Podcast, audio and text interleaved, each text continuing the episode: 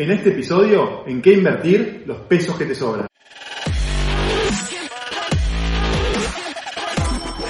Esto es el Fede Teso Show. Bienvenidos al episodio número 124. En este episodio vamos a analizar cuáles son las alternativas de inversión si tenés pesos que te sobran.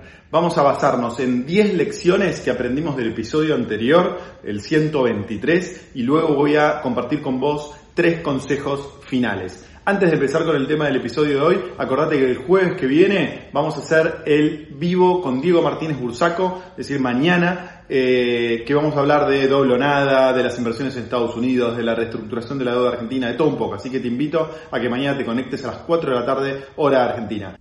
Vamos a empezar este capítulo revisando el cuadro final que vimos en el episodio anterior, el 123, con las 10 inversiones que podríamos haber hecho 20 años atrás y los resultados al día de hoy.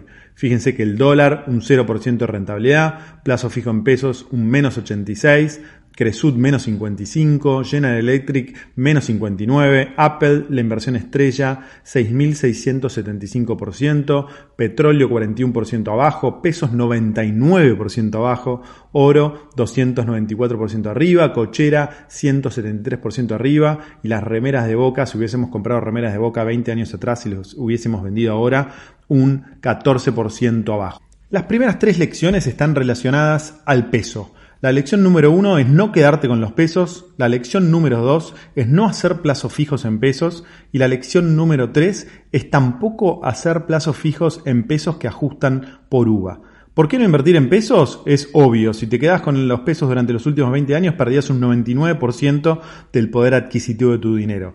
El plazo fijo en pesos, como vimos, tampoco te salva de perder poder adquisitivo. Y el plazo fijo UVA, en el mejor de los casos, te queda empatado con la inflación, con el riesgo que no te cubre las devaluaciones, y tampoco te asegura que el índice esté bien calculado por el gobierno. Recordemos que en el pasado no siempre se cumplió la exactitud de este cálculo. Entonces, consejos número 1, 2 y 3 es nunca invertir en pesos, ni peso billete, ni plazo fijo en pesos, ni plazo fijo ajustado por UVA. Cuarta lección. Los dólares no son una inversión, los dólares son una protección. Siempre te digo que ante la duda compres dólares con tus pesos, porque fíjate que con dólares hubieses tenido 0% de rentabilidad, en cambio si te quedas con los pesos hubieses perdido un 99% de tu capital.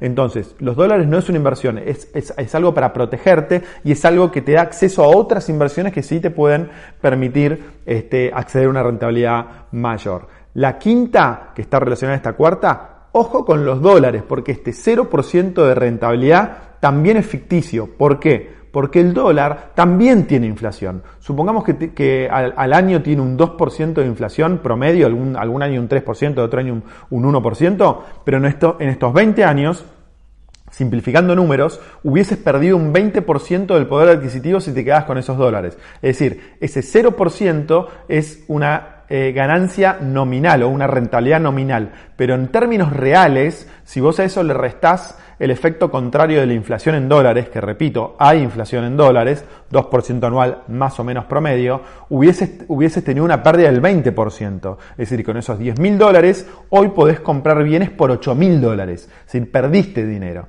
Entonces, ojo con la inflación en dólares, que parece insignificante, pero en periodos largos de tiempo tiene un poder bastante negativo.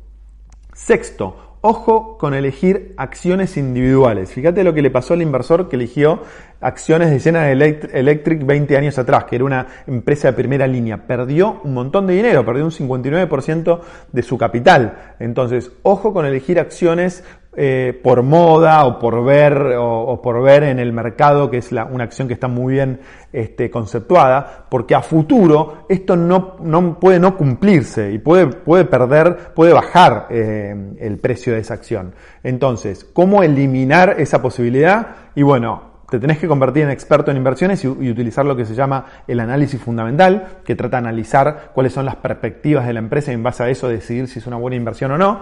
Y la otra alternativa es que te suscribas a servicios de recomendaciones de inversión. Ustedes saben que una de mis empresas, Inversor Global, se focaliza en eso, en dar varios servicios de recomendaciones de inversión, pero seguramente hay otras en el mercado, pero lo concreto y lo fundamental, el consejo que les quiero dejar es, o ustedes se ponen a analizar inversiones, acciones para elegir la mejor acción, si quieren elegir una acción puntual, o eh, confían en servicios de recomendaciones de inversión donde haya especialistas que se dediquen full time a analizar cuáles son las mejores alternativas de inversión.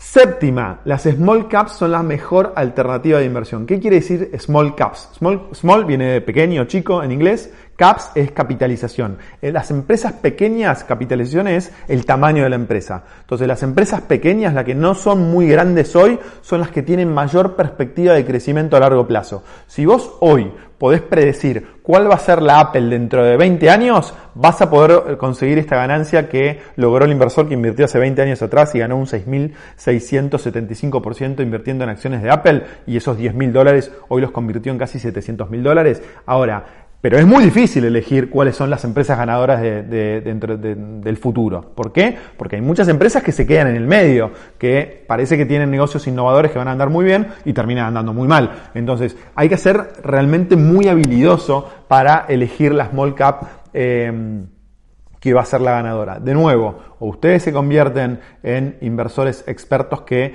tratan de predecir cuál va a ser la acción ganadora, o confían en servicios de recomendaciones de inversión que les recomiendan eh, las acciones ganadoras del futuro. Pero si vos querés realmente tener una ganancia extraordinaria, lo mejor es tratar de elegir compañías que hoy son pequeñas, que generalmente están en el rubro tecnológico, cuyo crecimiento potencial es exponencial, ¿no? Eh, y, si esto ocurre, el precio de esa acción se va, se va a ir a las nubes, como pasó con Apple durante los próximos, durante los últimos 20 años. Octava, y este es uno de los consejos más importantes, lecciones. Los índices como el S&P 500 son una muy buena opción. No está en el artículo que escribió en ámbito financiero este economista como una de las alternativas, pero hoy, hoy por hoy vos podés invertir en el índice. Hay un ETF que se llama SPY, SPY, que replica el comportamiento de las 500 empresas más importantes de Estados Unidos. Durante estos últimos 20 años, este índice creció un 200%. Y de esta forma eliminás el riesgo de elegir una empresa que le vaya mal, porque vas al índice, vas al promedio, entonces no corres el riesgo de elegir una General Electric y que General Electric le vaya mal, entonces perdés dinero. Hoy por hoy es muy fácil comprar índices como el S&P 500, entonces consideren si vos sos un inversor vago, que no querés dedicarle mucho tiempo a tus inversiones y que no querés correr muchos riesgos, pero querés tener una rentabilidad interesante de por arriba del 10% anual, comprar un índice como el SPY, el S&P 500, es una muy buena alternativa porque no te vas a equivocar nunca. Así que esa es la lección número 8. Lección número 9. Los bienes te cubren, pero no siempre te dan rentabilidad. Fíjense el ejemplo que mostró esta nota de comprar remeras de boca. Pero hay mucha gente que me dicen, bueno, compro botellas de vino, compro, eh, no sé, compro un auto, compro diferentes bienes. Los bienes en general actualizan por, por el dólar, y por la inflación, pero no te dan ganancia en general. Fíjense que las remeras de Boca hoy salís con una pérdida del 14%. Si comprabas algún otro bien, tal vez salías con una pequeña ganancia, pero en general, en promedio, no te van a dar grandes rentabilidades. Y la, la última lección, el oro y los inmuebles son una buena inversión, pero tienen volatilidad. Es decir, en estos 20 años el oro tuvo subas y bajas. Hoy está acá arriba, pero tuvo subas y bajas. El riesgo es que cuando vos necesites el dinero, el oro esté acá, está acá abajo y tengas que salir con una pérdida. Y en el caso de los inmuebles, tenés el problema de la iliquidez. Si hoy vos querés salir de un inmueble en la salida, en la Argentina, de una cochera o de un departamento, eh, es un mal momento, ¿no? Vas a tener que esperar o vas a tener que bajar mucho el precio. Entonces, el oro y los inmuebles para aquellos que no están apurados es una muy buena protección, eh, pero tenés el problema de la liquidez y tenés el problema de la volatilidad. Tres consejos finales que me, gustaría dejarles a aquellos que quieren contestar esta pregunta inicial que nos planteamos en qué puedo invertir los pesos que me sobran es eh, el Galileo Renta, fondos comunes de inversión para aquellos que quieren empezar, es una muy buena alternativa. Para aquellos que tienen pesos, Galileo Renta o algún otro fondo que esté en pesos pero que esté atado a eh, activos en dólares. Galileo Renta es una alternativa que a mí me gusta, pero puede haber otra en tu banco o en, tu broker o en tu banco de confianza. Y para aquellos que tienen dólares, Galileo Income eh, o algún fondo similar en alguna otra administradora. Episodios número 114 y 115, acuérdense que tienen más detalles de esto.